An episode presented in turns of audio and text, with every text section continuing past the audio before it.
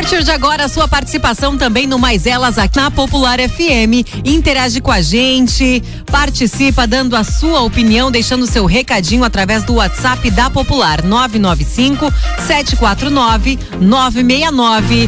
Tarde de sábado, dia 10 de outubro, agora uma hora 10 minutos, em função aí da propaganda eleitoral.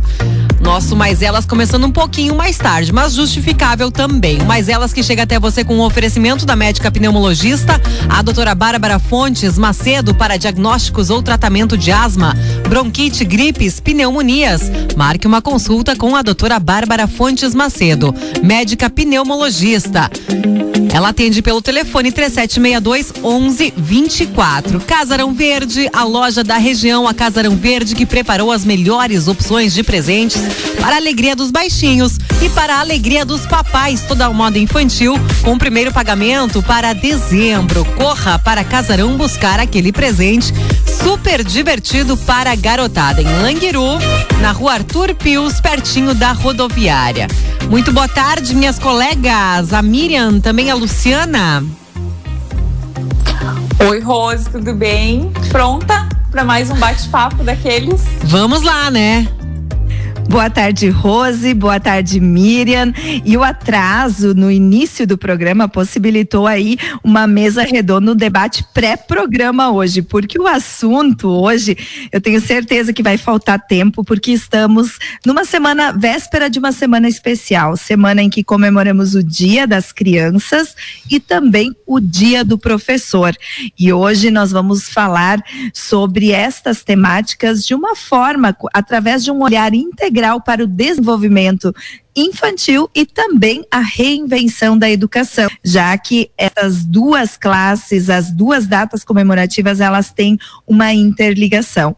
E nossa convidada para este bate-papo, quero desde já agradecer a indicação da psicóloga Samantha Vessel, que nos colocou em contato com a Mariana Castilhos, que é de Caxias do Sul, e estamos conversando com ela, ela em Caxias e nós em Teutônia, a Mariana que é psicóloga clínica e escolar, com formação em Gestalt terapia, cofundadora da Reinventar, integrando seres e saberes, desenvolve ações formativas com educadores, escolas e famílias. Muito boa tarde, Mariana a desde já agradecendo por você ter aceito o nosso convite para este bate-papo sobre educação, crianças, famílias. Boa tarde, Luciana. Boa tarde, todo mundo aqui. Uh, ah, para mim é uma alegria, né, poder encontrar formas de atravessar as fronteiras geográficas, né, e a gente poder conversar sobre uh, duas questões tão importantes, tão lindas que se interligam nessa semana. Acho que esse papo rende sim e pode nos inspirar a pensar em muitas coisas. Muito obrigada pelo convite e é uma alegria estar com vocês hoje. A própria proposição de um olhar integral já nos coloca num compromisso de ampliar a nossa visão e analisarmos essa questão, estes relacionamentos sob diversos aspectos. Eu gostaria que você falasse um pouco do seu trabalho, da sua experiência, quando falamos nesta relação entre escola, famílias, crianças, professores. Então, Luciana, uh, eu acho que a gente precisa pensar sobre isso em rede, né? Uh, no meu trabalho, tanto com a psicologia clínica, em que eu atendo a crianças, famílias, adolescentes, quanto no meu trabalho com as escolas, com os educadores. Uh, muitas vezes a gente fala sobre integrar ações né? Quem pode ajudar quem nesse momento? Uh, como a família ajuda a escola, como a escola ajuda a família. E a gente precisa olhar para as crianças como o centro do processo. Não como as únicas uh, atoras do cenário educativo, mas como o centro do processo, no sentido de que é por elas que a escola existe, e é para elas que a escola e a família se integram e trabalham juntas, né? Então, me parece que poder pensar nessa, nessa dinâmica requer que a gente pense nessa integração olhando para as crianças, né? A gente quer crianças potentes, que saibam uh, lidar com o mundo em que vivem, que consigam se expressar. E para isso, a gente precisa de uma integração nossa, como adultos, em primeiro lugar, uh, de saber que todos têm lugar, né, nesse processo. Acho que é por aí que a gente começa a pensar escola, família, crianças, num contexto só, né, que é o escolar.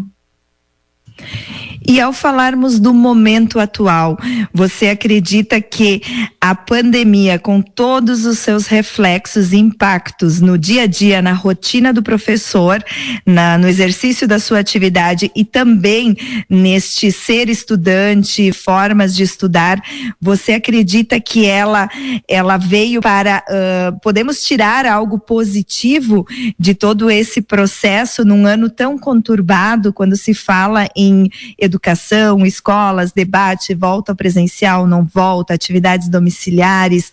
Como você percebe o impacto da pandemia nessa relação escola-família? Bom, uh, eu sinto que a gente vinha de um, de um lugar de queixa real, né, sobre a desvalorização do professor uh, sobre, inclusive, um medo de que as tecnologias substituíssem o lugar do professor. E eu nunca ouvi tantas crianças, adolescentes e famílias falando sobre a saudade que tem dos seus educadores né? Então eu acho que o, primeir, o primeiro impacto que aparece aqui, assim, né, com essa pergunta que tu me faz, é a importância do professor na vida desses seres humanos, né? A importância dessa conexão. Uh, eu acho que ela foi restaurada, né, reativada nesse momento de distanciamento social, de educação em tempo de pandemia. Então, a primeira questão que me aparece é o quanto os professores precisam se apropriar disso, né? Eles são também protagonistas desse processo. Quando eles dizem, meu Deus, o meu aluno não está abrindo a câmera. Eu preciso falar com ele, eu noto ele e eu vou lá e faço isso. Isso vai estreitando vínculos. Eu ouvi esses dias de uma professora que ela me falou assim: ah, sabe, Mari, eu nunca fui tão próxima dos meus alunos como eu sou agora. Olha que paradoxal. Eu precisei ficar longe para encontrar um jeito de me fazer próxima, porque a distância física me fez encontrar jeitos de me conectar com eles. E hoje a gente é muito mais conectados.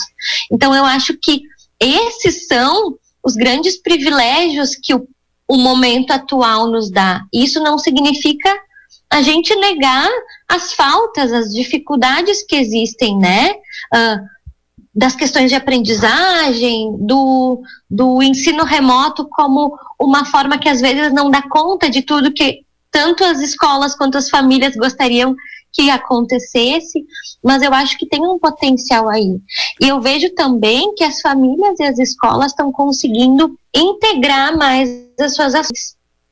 Então, uh, por exemplo, vou pegar um, um recorte que eu vejo que tem bastante falas por aí: alfabetização. Né?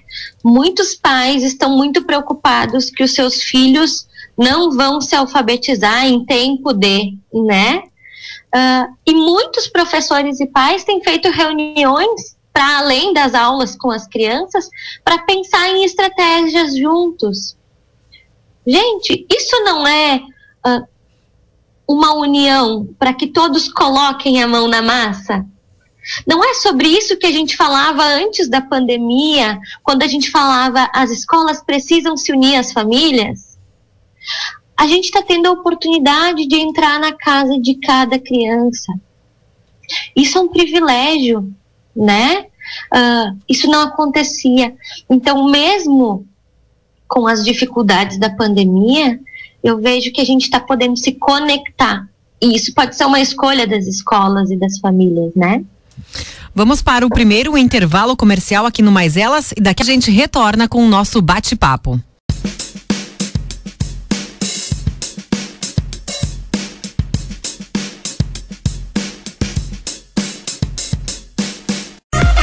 Mas elas está de volta com a parceria de Casarão Verde, a loja da região, na Arthur Pius, no bairro Languiro, em Teutônia, pertinho da rodoviária. Também da médica pneumologista, a doutora Bárbara Fontes Macedo, que atende na clínica Revitalis em Lajeado. O telefone de contato é o 98311 3403. É, há poucos dias atrás eu ouvi uma entrevista do governador dizendo que, pensando agora em volta às aulas, né? É, deixa eu situar vocês no meu pensamento aqui. E ele falando que muitos pais não queriam que os filhos voltassem à escola, não estavam engajados na, na volta às aulas, porque só faltavam mais dois meses, né? Dois, três meses.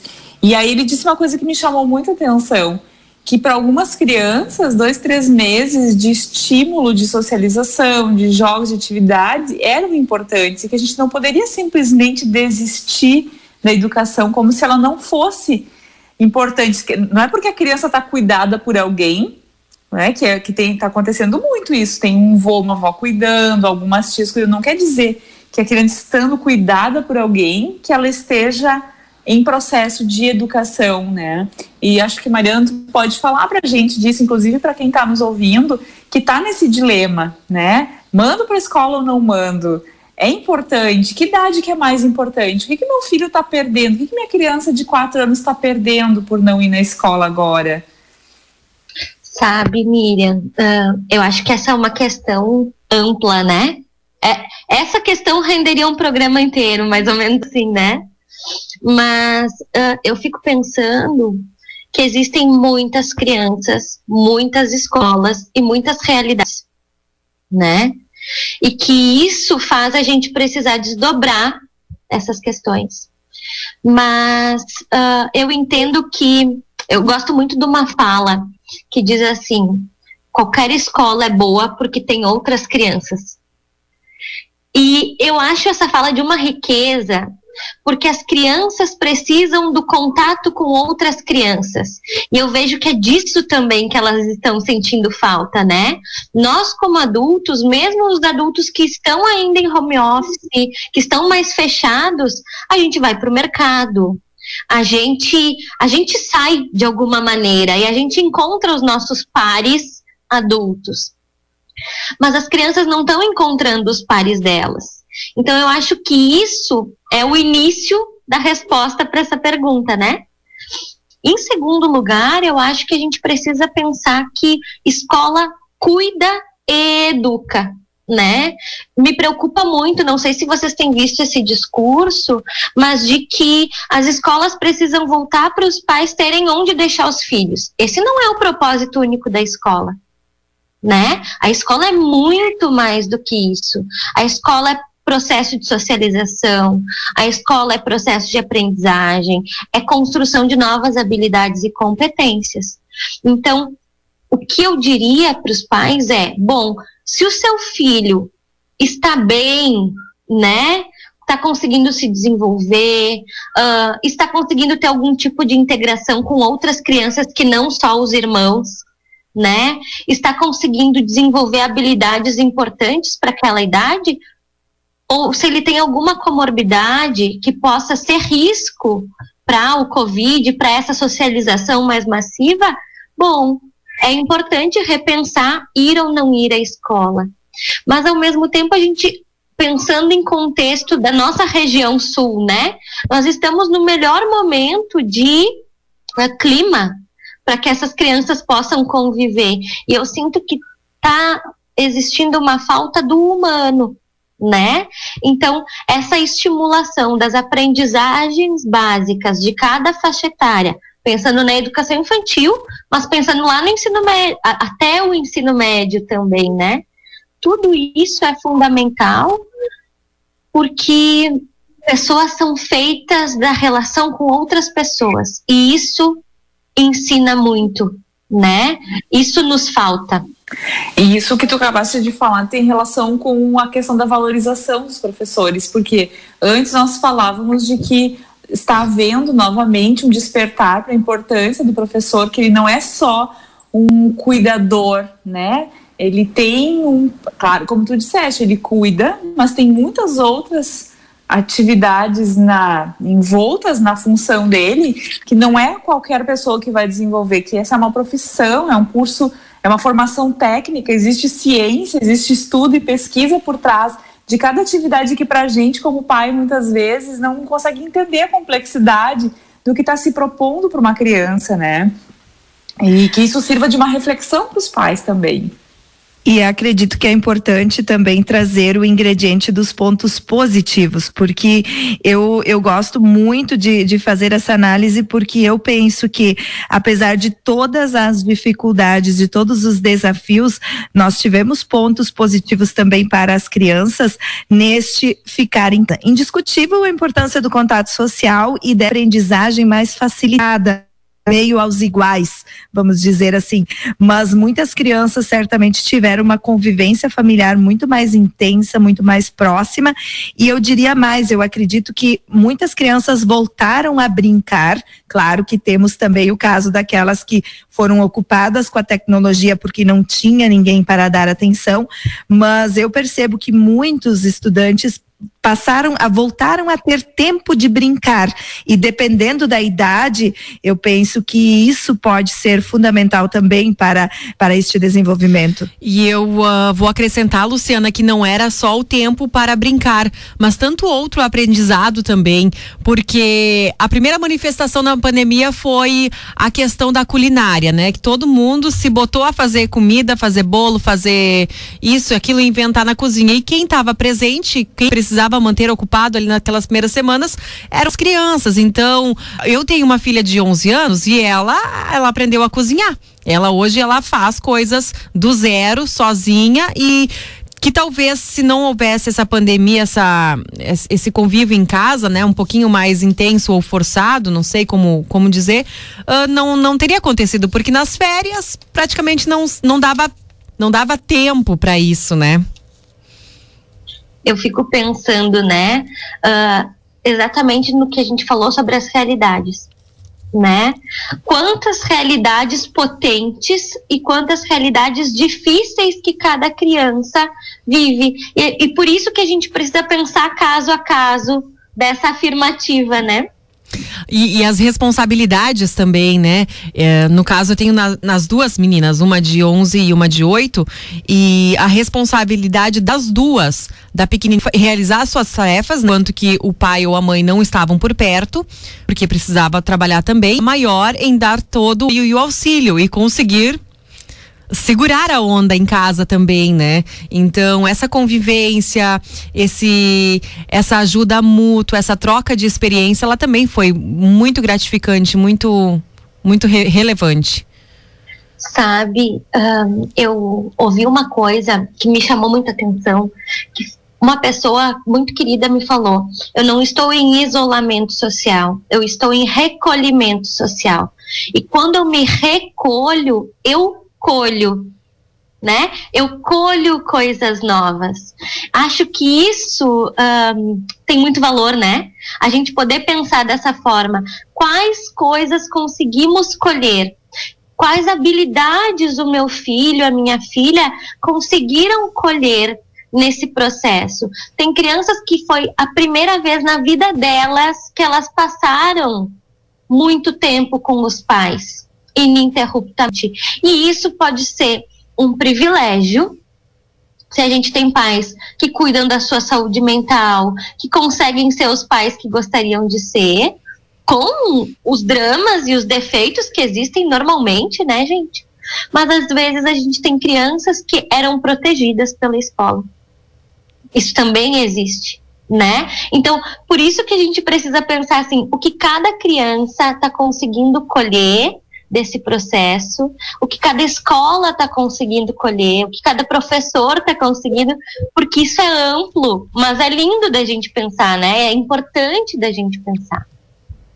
Você falou em saúde mental e eu gostaria que você uh, ampliasse um pouco, levando este olhar também para o professor, porque quando a gente fala deste cuidado com as crianças, desta atenção das diversas realidades, nós temos também o cenário dos docentes, dos professores que uh, tiveram este desafio imenso de muitas transformações, muitos professores que eram em casa professores de uma turma, de várias turmas inteiras, e ao mesmo tempo pais dos seus filhos, que também tinham diferentes idades e aulas, cada um na sua escola, nas suas turmas, e vivendo essa pressão, essa mudança de estar em contato constante com os pais, WhatsApp, pai, mãe, tia, avó, todo mundo pedindo, precisando de ajuda.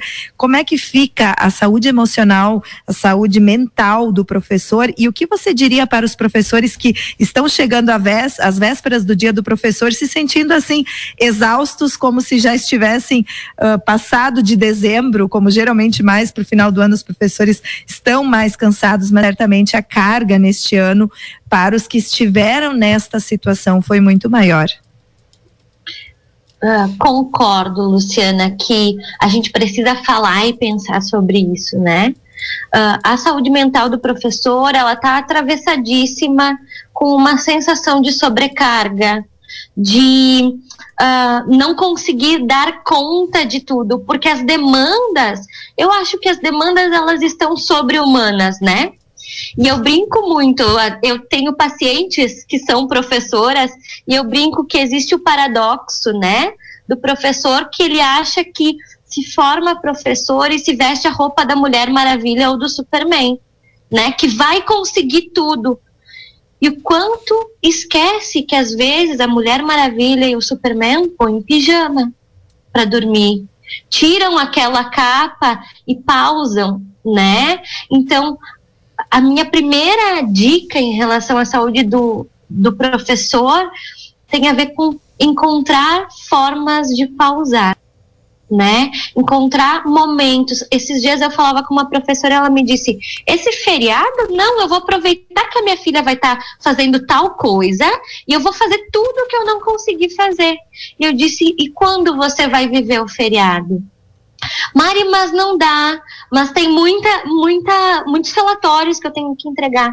Bom, a gente precisa entender também que nesse lugar de trabalho, que é o do professor, pode existir um lugar de reivindicação de o meu limite vai até aqui, né? Não é errado a gente assumir os nossos limites. Eu acho que inclusive isso ensina também, ensina a criar uma nova geração que não extrapole os seus limites ou que tente pelo menos isso, né? Mais um rápido intervalo, daqui a pouquinho a gente estará de retorno com mais elas.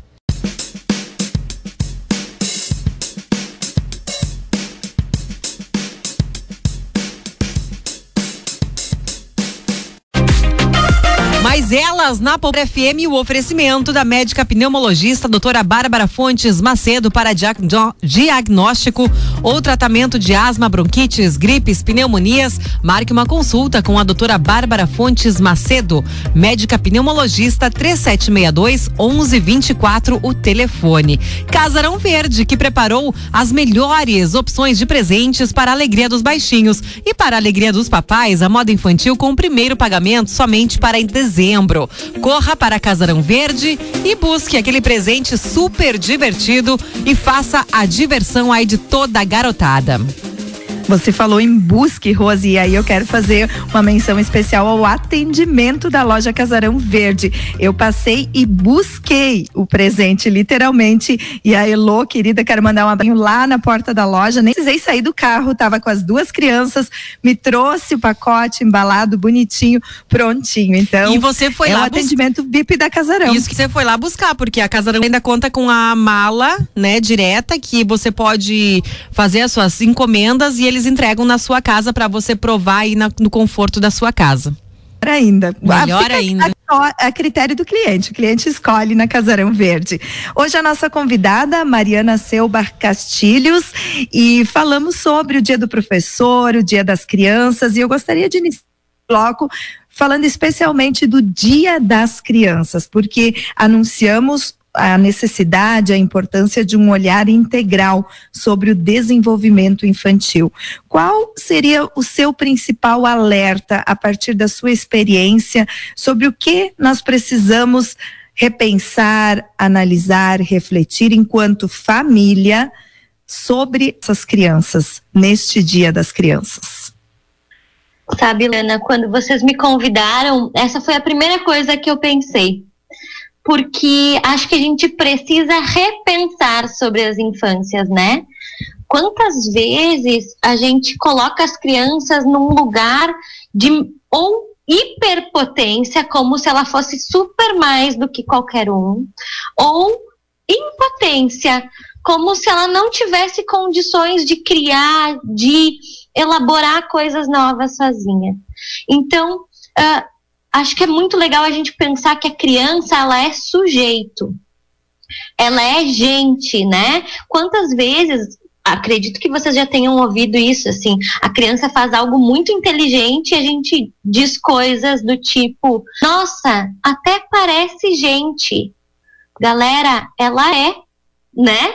Ela é gente, ela só é uma gente pequenininha mas ela é gente. Então, esse respeito ao sujeito criança, de que a gente possa fazer com ela o que somente o que a gente se autorizaria a fazer entre nós, né?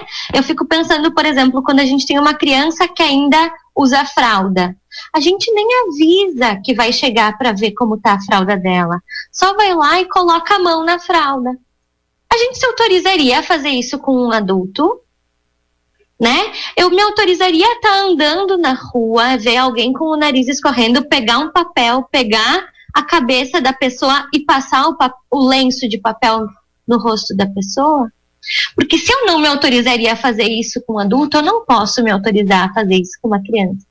Então, acho que a primeira questão que a gente precisa pensar é esse lugar da, da infância, né? Importante isso que você traz, porque nos faz refletir sobre o não apenas o respeito, mas justamente este este todo que envolve essa relação familiar. Porque enquanto você falava, eu imaginei as relações interpessoais e aí por vezes muitos pais e a, a gente se inclui nesse papel em meio a muitas demandas e tal, acaba que no ambiente mais íntimo as pessoas mais facilmente facilmente alteram o tom de voz, se exaltam e se sentem nesse direito de, de verbalmente agredir ou então falar de uma forma mais agressiva.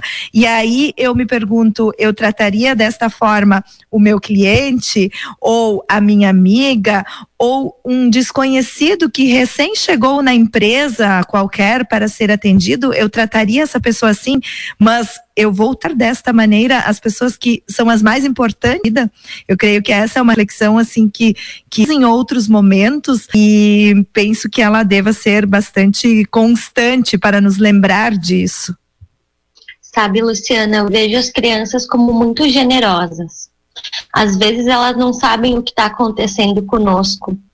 E elas vão indo, chegando nos nossos extremos para que a gente exploda e elas digam: pronto, acabou, agora ela pode voltar ao normal, ela pode voltar a ser a mãe que eu conheço, o pai que eu conheço, né?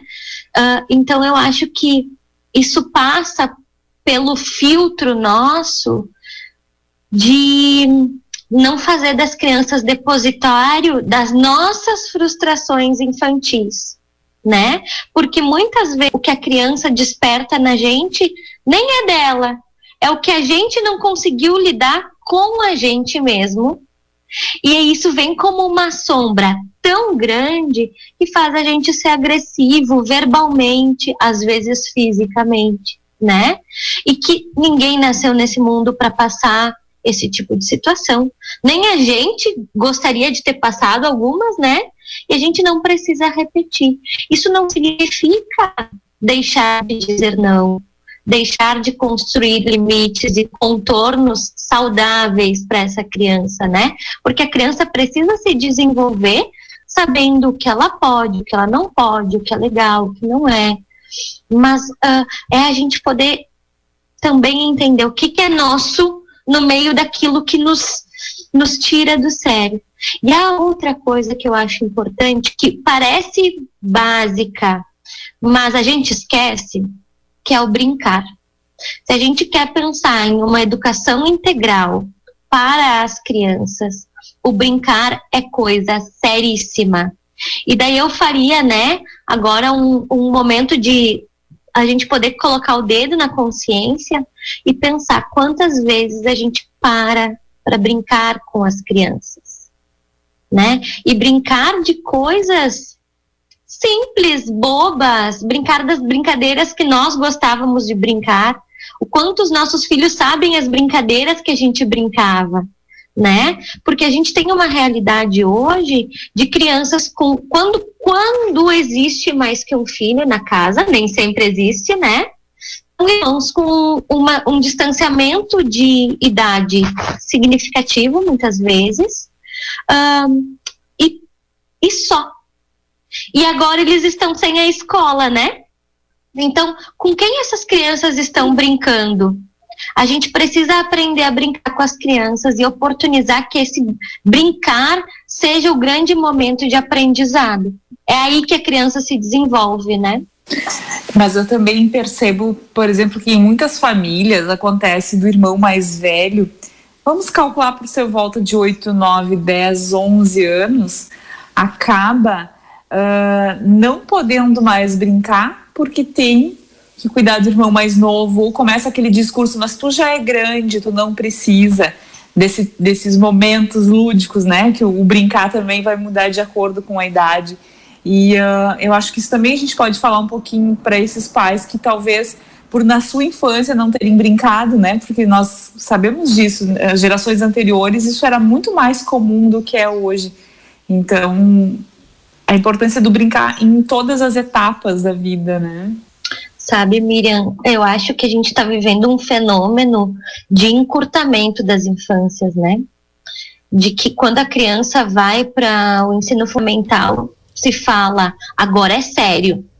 Agora você tem que sentar, escrever, pensar, como se o brincar não fosse sério, né? Então, vai se cobrando uma maturidade uh, antecipada. Eu acho que nisso, quando tem os irmãos mais velhos, isso vem mais pesado ainda. Tem um discurso de que as crianças querem ser adolescentes cada vez mais cedo, né? Então eles chegam com 10 anos já diziam, eu sou pré-adolescente. Né? E esse discurso é reforçado pelas mídias, né? A gente tem um monte de produtos e coisas que colocam lá teens, né? Que são os, os adolescentes, né? Uh, e vai se perdendo o lugar do brincar. Então, acho que poder oportunizar jogos, né? Brincadeiras amplas é fundamental para as crianças de todas as idades. E para as crianças grandes, tipo nós, né? E, e, que bacana, né? Por exemplo, tu conseguir achar uma brincadeira. Claro que às vezes a gente não tem mais aquela paciência de sentar e pegar um carrinho ou pegar uma boneca e tudo mais, mas é bonito também, né? Reinventar as brincadeiras. Uh, lá em casa a gente faz muita roupinha de boneca ainda com, com materiais, com, te, com tecido, mas principalmente com balão. E aí tu vai cortando, né? Com balão e tudo mais. Mas também equiparar as idades na hora da brincadeira. Uma coisa que a gente gosta de fazer muito lá em casa é colocar música na televisão e mas com letra, com legenda em inglês e a gente tenta cantar em inglês, né? Já para tentar também uh, um, sintonizar assim com o ouvido, né? E, e, como elas fazem aula de inglês também, né? Para te conseguir trabalhar o teu ouvido. Outra coisa, dança. Tem uh, o Daniel Saboia, que é muito, muito popular no YouTube. E aí a gente também coloca na televisão e todo mundo fica na sala tentando imitar as danças do Daniel Saboia. Querendo ou não, a gente acaba.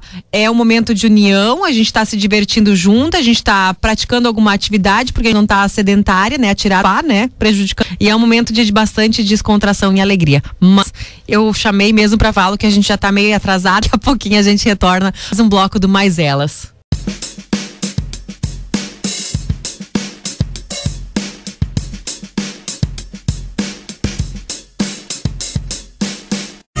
Estamos de volta com mais elas na Popular FM com você até as duas da tarde. Hoje conosco a Mariana Selbar Castilhos, falamos do Dia do Professor e do Dia das Crianças. E a gente falou em reinventar a escola. Mariana, o que precisamos reinventar sob o seu ponto de vista, depois de todas essas transformações que foram vividas durante este ano, para atender às novas necessidades que também se apresentam? Luciana, eu entendo que mais do que nunca, como a gente veio falando, a escola não são prédios, a escola são pessoas, né? E acho que a nossa reinvenção da educação perpassa uh, a apropriação disso, né?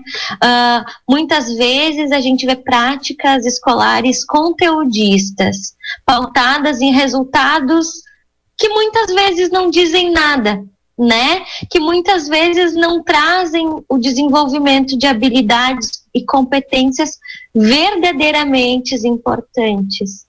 Então, uh, eu sinto que a reinvenção da escola vai para o caminho dessa apropriação da significação das relações, da significação dos fazeres e das habilidades né? De cada criança, de cada adolescente e de cada educador. Então, poder se apropriar de que fazer o bolo com a mãe traz tantas habilidades do que fazer um jogo na escola e poder desdobrar essas habilidades, né? Uma escola mão na massa, eu acho que a gente precisa de uma escola das experiências, uma escola em que a gente brinque, sorria e seja feliz, independente da idade que a gente tiver lá dentro. Né? É. Essa é a reinvenção. É, no momento, por exemplo, que a gente admite que uma experiência em casa, que seja fazer uma horta com os pais, fazer um bolo em casa, é um momento de aprendizado, uh, que na escola isso também pode acontecer através de uma atividade, não necessariamente ficar sentado todo mundo alinhado, porque tem pais com a memória da sua experiência escolar, né? Um sentado atrás do outro, preenchendo cadernos e cadernos de conteúdo, que aquilo ali é escola e é aprendizado. Muitas vezes, quando é proposta uma atividade que a gente diria lúdica, né? Ela pode ser muito interpretada muitas vezes como uma falta de conteúdo, uma falta de atividade. Essa elaboração nós temos que levar para um próximo momento também, né? Que o professor tenha espaço para colocar isso no seu, no seu plano de aula.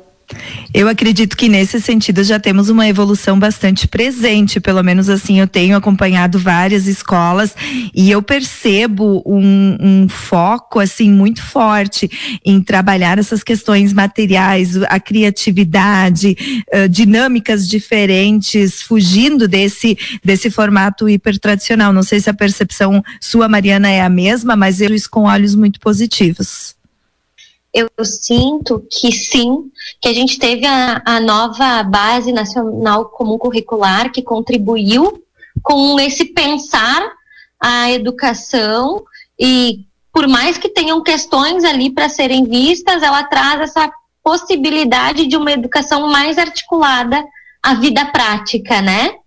Uh, ao mesmo tempo, me assustou, por exemplo, com a pandemia, o uso de tarefas prontas né? Porque isso vai na contramão do que a gente está conversando. Então, eu acho que é a gente poder reinventar o que é pronto, digamos assim. A, a gente precisa da escola que ensine a pensar, né? E as crianças pequenas pensam brincando. As crianças um pouco maiores pensam brincando e construindo também. Eu acho que uh, esse processo de esperar, fazer experiências, ações, uh, jogos, brincadeiras, se entrelaça a muitos objetos de aprendizagem. A gente é que precisa se apropriar disso para não reproduzir aquela escola que a gente viveu, né? E que para muitos de nós na vida adulta gera um discurso de, poxa, não me lembro de quase nada. Eu quero uma escola que as crianças possam lembrar das experiências que elas viveram e possam desenvolver habilidades importantes para suas vidas, possam ter habilidades interpessoais, cognitivas, de lógica, de linguística, de consciência da natureza e que isso não tenha um saber maior ou menor que o outro, né? Que todos os saberes se, se entrelacem às vivências. Eu acho que é isso, né? Isso que você traz, eu acredito que é fundamental também para a saúde mental e a saúde como um todo, porque hoje a gente percebe em muitos adultos essa dificuldade de lidar com essas novas habilidades, tudo que todas essas transformações que a sociedade impõe. E prova disso é que durante a pandemia a gente escutou muitos e muitos relatos, desabafos de famílias, de pais e também de professores, uh, não sabendo lidar com as diferentes situações e cansados, esgotados. Então, para finalizar, eu gostaria que você deixasse uma mensagem, uma orientação de o que você diria para pais, professores, diante de situações nestes relacionamentos em que há manifestação de raiva, de frustração, aquele momento em que alguém perde o equilíbrio emocional, seja dentro de casa, fazendo a tarefa, seja o professor, seja o pai, a mãe, ou até para lidar com esse esses, esses descontroles das próprias crianças que também estão expostas a este ambiente diferente? Eu acho importante que a gente possa assumir a nossa humanidade, né? E ter raiva em um momento difícil é humano. A raiva vem, ela aparece, a frustração, os medos, né, gente? Eu vejo que muitas crianças e muitos adultos estão com medos super ativos. Então, é primeiro a gente assumir que somos humanos e que vamos sentir, não abafar o sentimento. Em segundo lugar, poder construir, né? Bom, você tá com raiva, você conseguiu nomear. O que, que a gente pode fazer para colocar essa raiva para fora? Vamos bater numa almofada? Vamos no meio do mato dar um grito bem alto?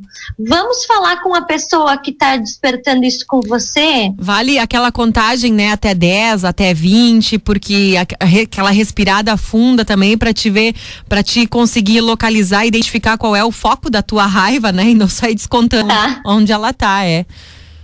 Isso. Eu acho que respiração, né? As práticas meditativas podem ser práticas muito importantes para a saúde mental de todas as crianças e de todos os adultos. Então, é a gente poder valorizar todo esse saber que a gente tem cultural e usar ele a nosso favor, né? A gente tem, a gente se cobra muito, né? A gente sempre quer fazer o melhor pelos nossos filhos, pelas nossas crianças, mas com certeza a, a gente, a gente se frustra bastante e a gente fica muito ansioso. Uh, diante de determinadas situações. Às vezes, muitas vezes eu me pego pensando assim: poxa, mas e se fosse a minha mãe no meu lugar? Pensa há quantos anos atrás o que ela faria, como ela faria. Então eu penso assim, a gente tem tanto recurso, a gente tem tanta imposição e não é possível que a gente ainda pense que não vai dar conta ou que não vai poder passar aquilo, né? Então, nesses momentos eu penso assim, cara, se cria, vai dar tudo certo, né? Não deprime, não baixa a cabeça, respira vai dar certo, vai se criar. A gente se criou naquele tempo, eles se criaram e assim por diante. Então a gente vai conseguir criar também, não tem, não tem erro. Eu, eu vejo que uh, existe, existem duas coisas relacionadas a isso que tu fala, Rose. A primeira é confia, né? Não tem pai nem mãe que queira fazer o seu pior. Então confia no melhor que você está fazendo.